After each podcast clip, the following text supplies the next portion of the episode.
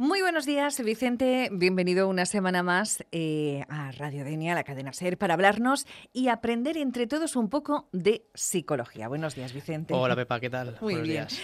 Esta semana vamos a hablar de efectos, en concreto un efecto que quiero que nos expliques, el efecto Stroop. Pues sí, mira, Pepa, sí, encantado de estar, como decíamos, una semana más aquí con vosotros, ayudando a compartir psicología. Y en efecto, hablaremos del efecto Stroop, que es un fenómeno que, aunque es poco conocido para el gran público, es algo que nos ocurre a todos cotidianamente. Bueno, tenemos un poquito de curiosidad. ¿Qué puedes decirnos eh, sobre este efecto Stroop? Pues mira, en psicología el efecto Stroop es el retraso en el tiempo de reacción entre estímulos congruentes e incongruentes. Vamos a ver, a ver, eh, por partes. ¿Qué es esto de estímulos congruentes e incongruentes? Pues mira, eh, tienes razón, Pepa, te lo explico con un ejemplo que seguro que lo has visto en alguna ocasión. Imaginemos la siguiente tarea, ¿vale? Tenemos la palabra verde escrita en letras de color rojo. Entonces yo te pido que me digas lo más rápido posible, no el color que lees, el verde, sino el color en el que está escrita la palabra, el rojo. Esta interferencia que se produciría rojo-verde sería el efecto Stroop. Mm, interesante. Ya imagino lo que quieres decir. Hay como una interferencia que te puede confundir un poco, ¿no? Exacto. Existen, digamos, diversas teorías utilizadas para explicar este efecto y comúnmente son conocidas como una de ellas es como modelos de competencia. Se basa, digamos, en la noción de que ambos tipos de información, la relevante y la irrelevante, son procesadas en paralelo, pero compiten por entrar en el procesador central durante la selección de la respuesta. Es decir, tú ves varios estímulos y tu cerebro intenta eh, ordenar dando relevancia a unos sobre otros. Por ejemplo, una de esas teorías u otra que, podemos explicar es la velocidad de procesamiento. Si la tarea, por ejemplo, es reportar el color, como decíamos, dime el, el color de la letra, la información de la palabra llega en la fase de la toma de decisiones, antes que la información de color lo que ocasiona, digamos, confusión a la hora de pensar en el procesamiento de la información.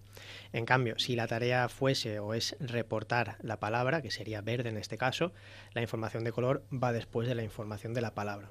Y, digamos, se puede tomar una decisión más pronto porque no es tan conflictiva. Uh -huh. Dicho de manera sencilla, al tener que realizar más tareas, obviamente tardaremos más, más tareas a nivel de procesamiento. Uh -huh. Bueno, esto se nos está, bueno, eh, lo estamos entendiendo, ¿no?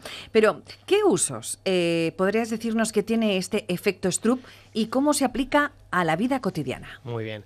Pues mira, Pepa, entre otros, este efecto nos puede ayudar a diagnosticar el TDAH, el trastorno de déficit de atención con y sin hiperactividad.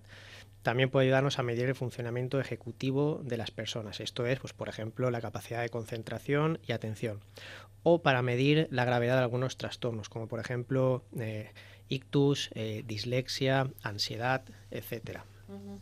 Es muy, muy interesante.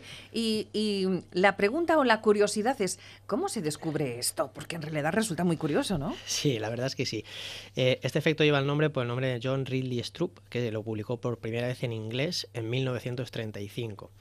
En Alemania eh, y en otros países también había sido publicado un poquito antes, en 1929, pero en otros idiomas y por lo tanto no llegó tanto al, al, gran público. El artículo original de Stroop ha sido uno de los más citados de la historia de la psicología experimental y ha dado lugar a más de 700 artículos relacionados con este efecto en la literatura científica. Bueno, ya conocemos otro efecto más, el efecto Stroop.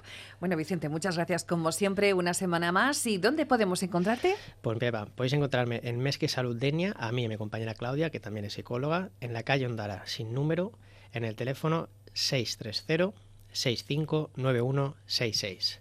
Bueno, eh, te emplazamos eh, para dentro de 15 días. Ya creo que estamos ya entrando en nuevo año, prácticamente. Prácticamente. Prácticamente. Sí. Bueno, pues si no nos vemos, eh, buenas fiestas y nos vemos en el 2023. Igualmente, Pepa. Muy bien, a hasta ti luego. y a todos los oyentes. Muchas gracias.